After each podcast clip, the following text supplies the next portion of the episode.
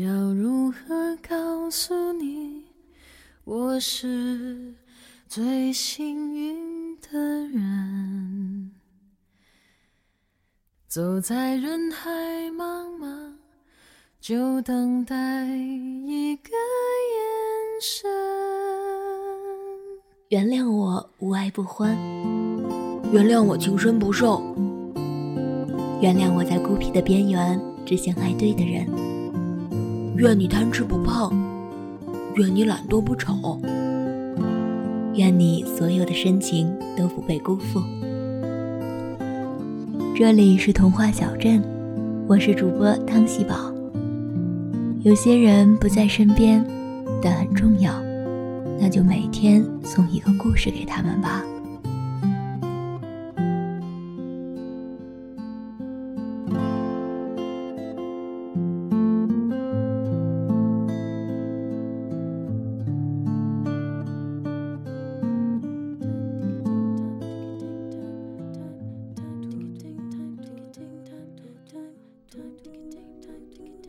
兔小慧，听说兔小爱和兔小可分手了，是吗？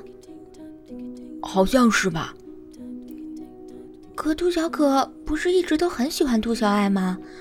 他们两个可是我们兔子家族的模范情侣啊！被称作模范，只是因为他们符合大家的期待，但模范实在不能保证什么的。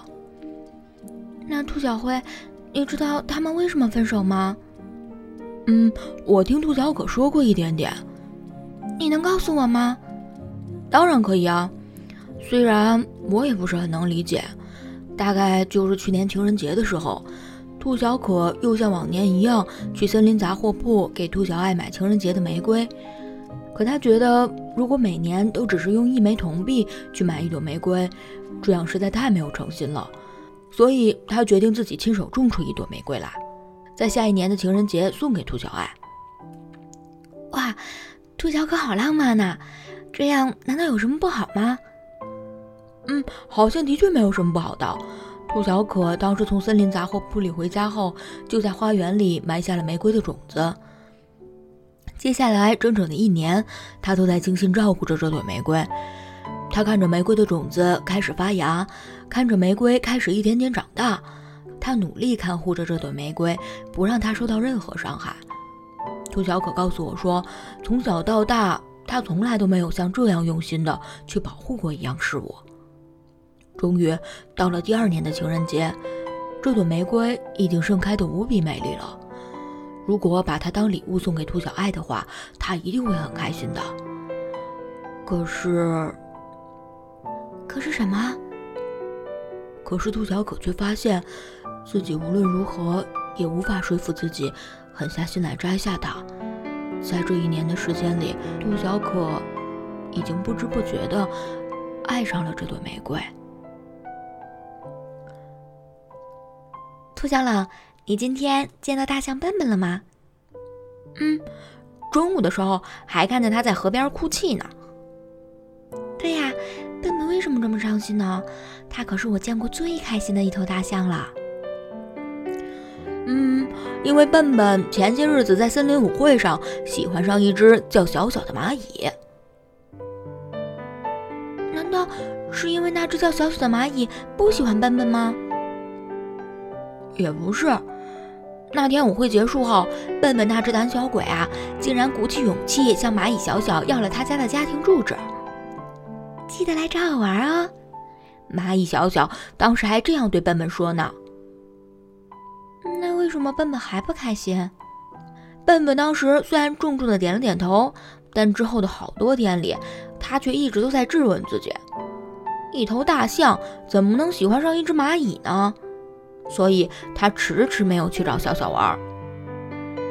那后来呢？笨笨去找小小了吗？嗯，终于有一天，笨笨决定打破世俗的偏见，他鼓起勇气去找了小小，但是。小小已经不在他原来居住的那棵大树底下了。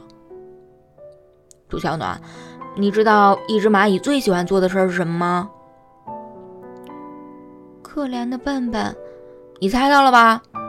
一只蚂蚁最喜欢做的事儿就是不停的搬家。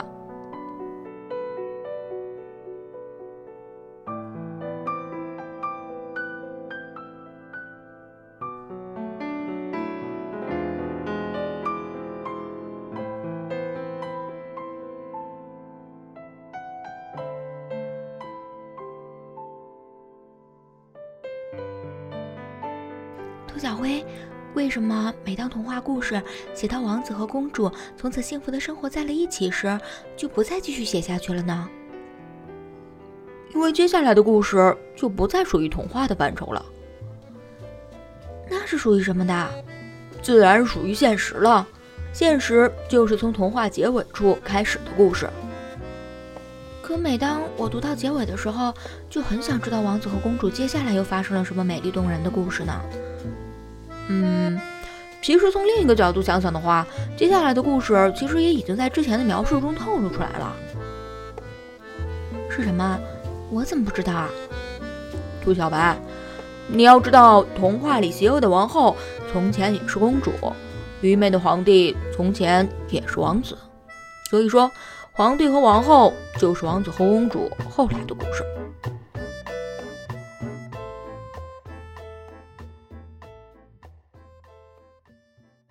兔小灰，你听说了吗？最近森林里那片墓地闹鬼呢。嗯，那你害怕吗？当然害怕呀！你怎么还能笑得出来呢？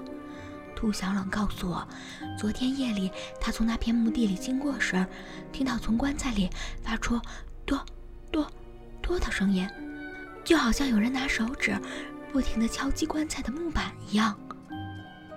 兔小冷他是故意吓你呢？难道你不相信吗？我可不只是听兔小冷一只兔子这么说的。我相信，但却不觉得这有什么恐怖的。你知道那个发出声响的棺材里面安葬的是谁吗？不知道啊，难道我认识他吗？杜小白，你说这整片森林里最勤劳的鸟儿是谁？最勤劳的鸟儿，那一定是啄木鸟爷爷了。可他前段时间不是生病去世了吗？对啊，那个木质棺材里面安葬的就是啄木鸟爷爷。你看，他死后还没忘记自己的工作呢。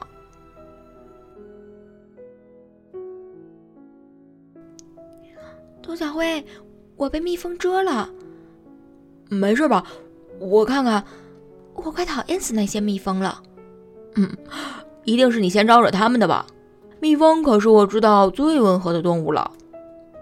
幸灾乐祸的兔小灰，真该让你也被蜜蜂蛰一下。嗯。我曾经被蜜蜂蛰过的，那你怎么还能说它们是最温和的动物？因为只有它们最懂得伤害别人所要承受的代价。你今天是怎么招惹到那些蜜蜂的？我和小松鼠玩投掷松果的游戏时，不小心碰到了它们的蜂巢。我都说不是故意的了，它们还来追我。幸亏我跑得快，只被蛰了一两下，不然就死定了。不要说我了，快说说你是怎么被蜜蜂蛰到的？嗯，我曾经有一个最好的朋友，他就是一只蜜蜂。嗯，我怎么从来没听你说起过？因为这并不是一个快乐的故事。那时我还很小，整天就喜欢不停的跑来跑去，而且每次我还都想跑去不同的地方玩。有一次。我朝着森林的深处一直跑了一整天，到了傍晚时，我才发现自己迷路了。当时我的那只蜜蜂朋友一直在后面跟着我，他一直不停地劝我回去，可我就是想跑到更危险的地方去。虽然我发现自己迷路了，但我嘴上可不想承认。我只是告诉我的蜜蜂朋友，我要在这里露营，如果他害怕的话，就先回去好了。没想到他真的掉头就飞走了。我快气死了，也不去追他，就找了一棵大树坐下来休息。可慢慢，我发现肚子饿了。我看到那棵大树另一边的地上正好长着几只色彩鲜艳的大蘑菇，于是想也没想，就摘起来吃了一只。小慧，你吃的不会是有毒的蘑菇吧？你猜到了，可我当时真的还小。根本分不清什么是有毒的蘑菇，什么是无毒的。我刚把一只蘑菇吃下去，浑身就感到特别不舒服。我这才意识到可能是吃了毒蘑菇，于是慌忙想把它们吐出来。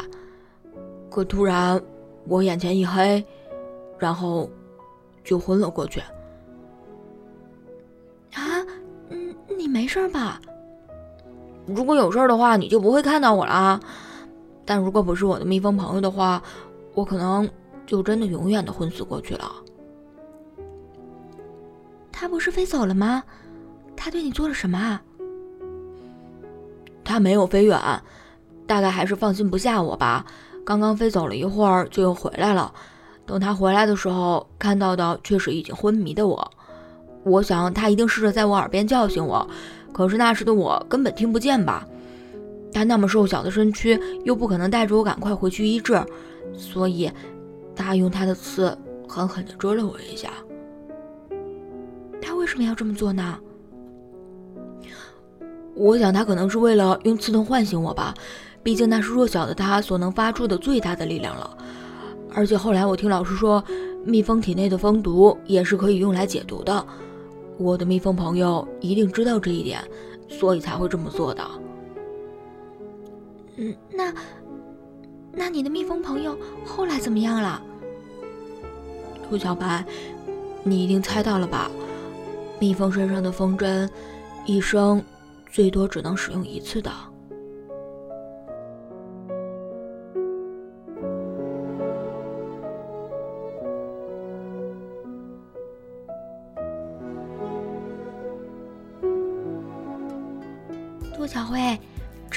那个女孩子为什么要一只又一只的，不停的亲吻着那些青蛙呢？因为她心爱的王子中了巫婆的诅咒，变成了一只青蛙。而解除这个咒语的秘诀，便是公主的亲吻。可是公主也不知道王子变成青蛙是什么样子的，对吗？所以她才需要一只又一只的这么亲吻下去。对，这才是整个咒语最可怕的地方。而且，已经变成青蛙的王子，对于以前曾经为王子的记忆，已经有些模糊了。为什么你会知道这些？难道你见过那只青蛙？对啊，一个月前我在森林里第一次见到它时，它才刚刚由王子变成青蛙，看上去特别沮丧。一开始他告诉我他是王子时，我还觉得他脑袋有问题呢，所以我就把他带回到池塘边，把他交给了其他的青蛙。后来呢？后来这只王子青蛙和别的青蛙们生活了一段时间后，便不再像开始时那么忧伤了。他发觉自己已经慢慢喜欢上了作为一只青蛙的生活，每天都在无忧无虑地唱着歌。你知道吗？他可是那群青蛙里唱歌最好听的一个了。反而，关于从前还是王子时的记忆，对于他来说就好像十分遥远了。在那模糊的印象里，他并不觉得做一个王子有什么快乐的。所以前几天，当公主来到这片池塘寻找她的王子时，这只青蛙。就马上逃跑了。为什么他要逃跑啊？因为他害怕公主的亲吻啊！在公主到来之前，这只青蛙已经和一只漂亮的母青蛙相恋了。我想，现在他们正在另一片池塘里幸福的生活在一起吧。